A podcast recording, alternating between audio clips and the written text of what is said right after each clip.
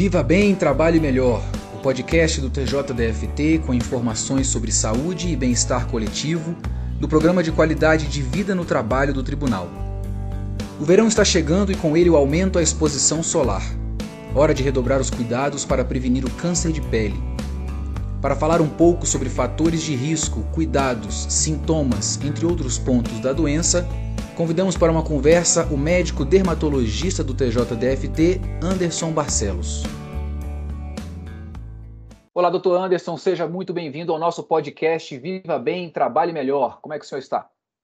Tudo jóia, Rodrigo. Muito bem, obrigado. Obrigado por ter aceito o nosso convite. Estamos aqui hoje para fazer um podcast em comemoração ao Dezembro Laranja, um mês voltado para a prevenção do câncer de pele. É um prazer, Rodrigo. Vamos lá, em que puder ajudar. Doutor, eu gostaria de começar a nossa entrevista perguntando por que, que a exposição solar em excesso pode aumentar a chance de câncer de pele. Rodrigo, é o seguinte, é, a radiação solar ela tem a presença de raios ultravioletas, tanto A quanto B, e eles podem danificar o mecanismo de reparação da pele. Então, aqueles indivíduos que pegam mais sol ou têm menos proteção, por a pele ser mais clara, ele não consegue reparar o DNA das células de forma adequada. Então, acabam surgindo células eventualmente neoplásicas que na pele vão formar o câncer de pele. Entendi. E existem alguns outros fatores de risco além do sol? Sim, temos alguns. O mais importante, sem dúvida, é a predisposição genética aquele indivíduo que tem a predisposição genética de ter um defeito na, nessa reparação do DNA das células com mais facilidade, ele vai ter câncer de pele com mais facilidade também. E, por um acaso, são justamente esses indivíduos que têm a pele mais clara, porque eles têm menos proteção da pele.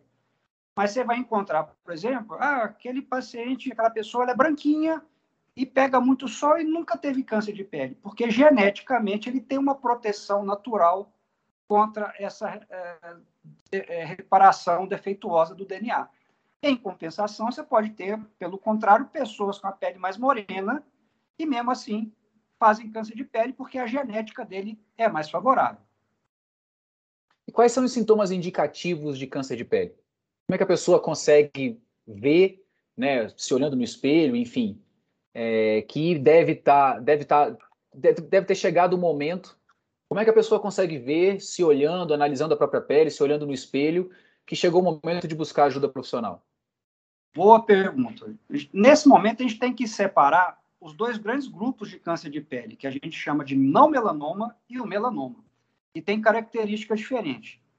Os não melanomas são de longe os mais comuns, correspondem a 99% dos cânceres de pele.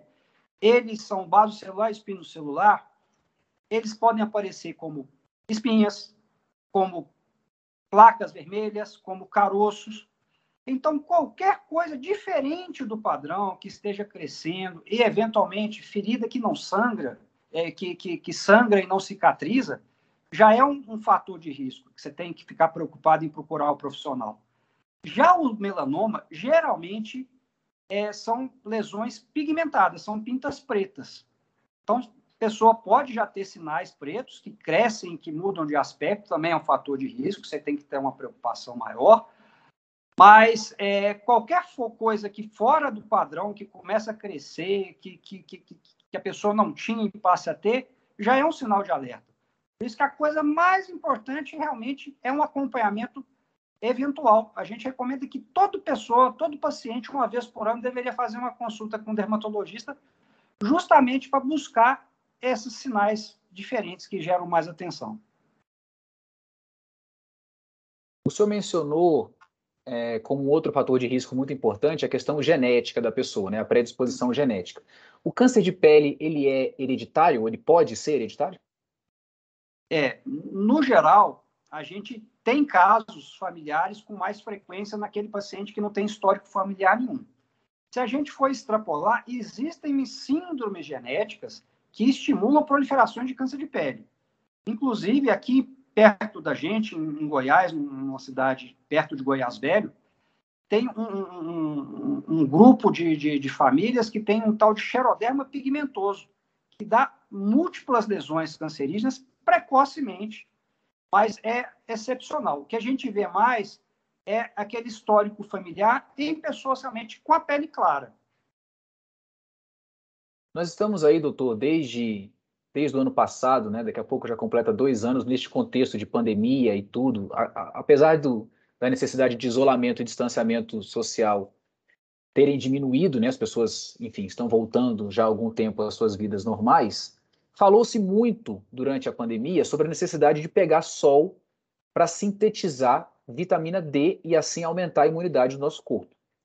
Ainda nesses casos, doutor, é recomendado o uso de protetor solar? Ainda nos casos em que você precisa do sol para sintetizar vitamina D, deve-se usar o protetor solar ou o protetor solar inviabiliza que o corpo absorva aí é, os raios solares necessários para essa síntese de vitamina? Absolutamente. A recomendação do protetor solar ela é rotineira independentemente da questão da vitamina D. A gente teve uma recomendação da Sociedade Brasileira de Dermatologia falando que para uma síntese adequada no paciente sem saudável, sem nenhuma comorbidade, bastariam 15 minutos de exposição solar diária em braços, pernas e troncos, que já seria o suficiente para se produzir a vitamina D necessária para as funções vitais.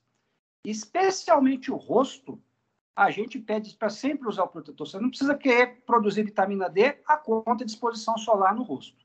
Casos mais dramáticos, que a pessoa tem uma deficiência maior de vitamina D, se indica suplementação oral. Não fazer uma suplementação com exposição solar, que sem dúvida a gente sabe que vai ser mais danosa, talvez não a curto prazo, mas a médio e longo prazo. Gostaria que o senhor esclarecesse algumas curiosidades, doutor, a partir de agora. Ah, o senhor mencionou que pessoas de pele clara podem ter probabilidade maior de desenvolver câncer de pele, mas a questão genética pode sobressair. A gente pode afirmar, pode generalizar que pessoas de pele clara têm mais, mais propensão a desenvolver esse câncer? Total propensão. É, pessoa de pele clara ela tem uma proteção natural menor à radiação ultravioleta. Por isso que ela está mais suscetível à, à apresentação do câncer de pele. É, câncer em pessoas de pele morena, escura, é excepcional, mas pela proteção cutânea natural que ele tem. Né? Mas isso é uma afirmação que a gente consegue é, dar com toda certeza. Pessoa de pele clara está mais sujeita a ter câncer de pele. Outra curiosidade: é preciso usar protetor solar mesmo em dias nublados? Sem dúvida. É, a radiação ultravioleta é, especialmente ultravioleta A, ele não depende da luminosidade. Então, ele está presente ao longo do dia, independentemente se o dia está frio, se está nublado, se está chovendo. E essa proteção que a gente faz no dia a dia, ela é importante mesmo nesses dias nublados, então. Doutor, eu conheço pessoas, na maioria mulheres, que usam protetor solar, principalmente no rosto, braços e mãos, mesmo ficando dentro de casa sob a justificativa de que as luzes, as nossas lâmpadas, enfim, de uso doméstico, também emitem a radiação. Isso está correto? Essa orientação existe? É uma orientação médica? Sim, é uma recomendação válida, sem dúvida, porque a, a luz artificial ela também emite radiação ultravioleta, especialmente a radiação ultravioleta A. Então, se a gente quer fazer uma cobertura maior uh, preventiva, a proteção mesmo em ambiente fechado ela é justificável, né? Dou um exemplo, por exemplo, paciente que a gente trata mancha, às vezes trabalha em regime de plantão, trabalha só à noite, a gente indica para usar o protetor solar, inclusive à noite. Doutor, para finalizar, a gente está aqui fazendo esse podcast do Brasil, um país tropical, onde a incidência de raios solares é muito alta.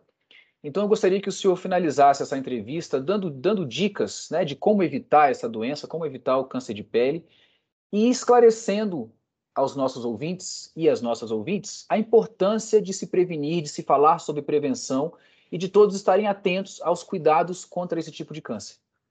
Ótimo. Realmente, a gente mora no país tropical, a incidência de radiação ultravioleta é aumentada conforme a latitude. Então, aqui no Brasil, a gente tem exposição à radiação ultravioleta alta durante todo o ano. E a recomendação que a gente dá realmente é que toda pessoa, inclusive crianças acima de seis meses, façam uso corriqueiro da proteção solar.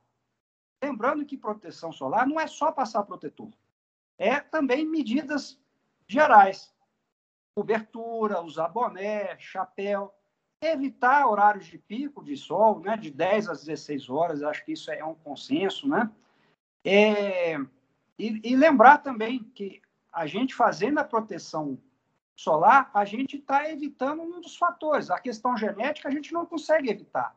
Então, por isso, realmente, também a gente tem que fazer o acompanhamento do, do, do, do, paciente. O paciente deve ficar atento a mudanças de qualquer tipo de lesão cutânea e, em qualquer momento, procurar o dermatologista se qualquer dúvida apresentar, porque, às vezes, uma lesão que pode ser inocente, às vezes não é tão inocente assim. Doutor Anderson Barcelos, foi um prazer conversar com o senhor. Muito obrigado por esclarecer aqui essas questões sobre câncer de pele. Espero que as pessoas, que esse episódio contribua para que as pessoas tenham a consciência de que a prevenção é o melhor caminho ao se tratar de câncer de pele. Muito obrigado pela sua presença aqui com a gente hoje, doutor. Eu que agradeço a oportunidade, Rodrigo. Sempre é um prazer falar sobre é, câncer, esclarecer a população em qualquer medida que possa ajudar na sua prevenção.